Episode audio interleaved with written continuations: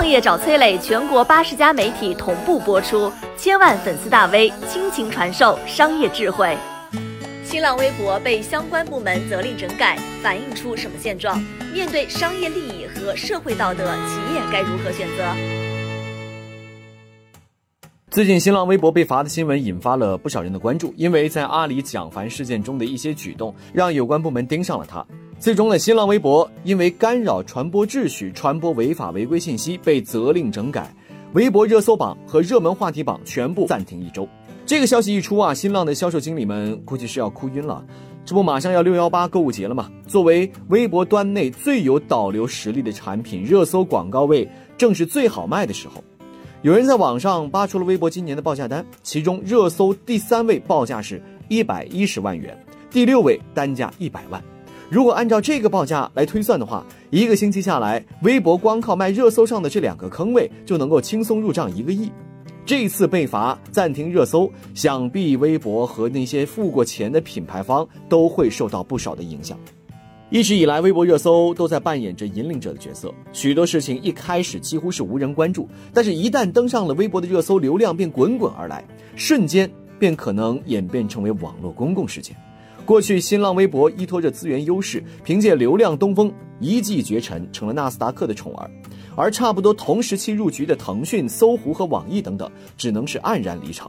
但是今天，面对流量见顶的困境，微博的营收陷入了增长的瓶颈，开拓新的增收渠道成了当务之急。于是，新浪微博只好推出了各种商业产品，以此来延缓衰落的步伐。微头条、信息流广告、开屏广告、微博故事都成了盈利的渠道。其中，热搜也早就成为了明码标价的商品，被摆在了新浪微博的广告产品页。在蒋凡事件当中，微博通过控制蒋凡妻子的言论，对平息舆论起到了一定的作用。撇开阿里持股微博这件事儿不看，我们姑且认为微博用心良苦，为了避免造成恶劣影响，才做出了如此逆风的操作。然而，如果追溯微博的历史，你会发现，热搜被停更对于新浪微博来说已经不是什么新鲜事儿了。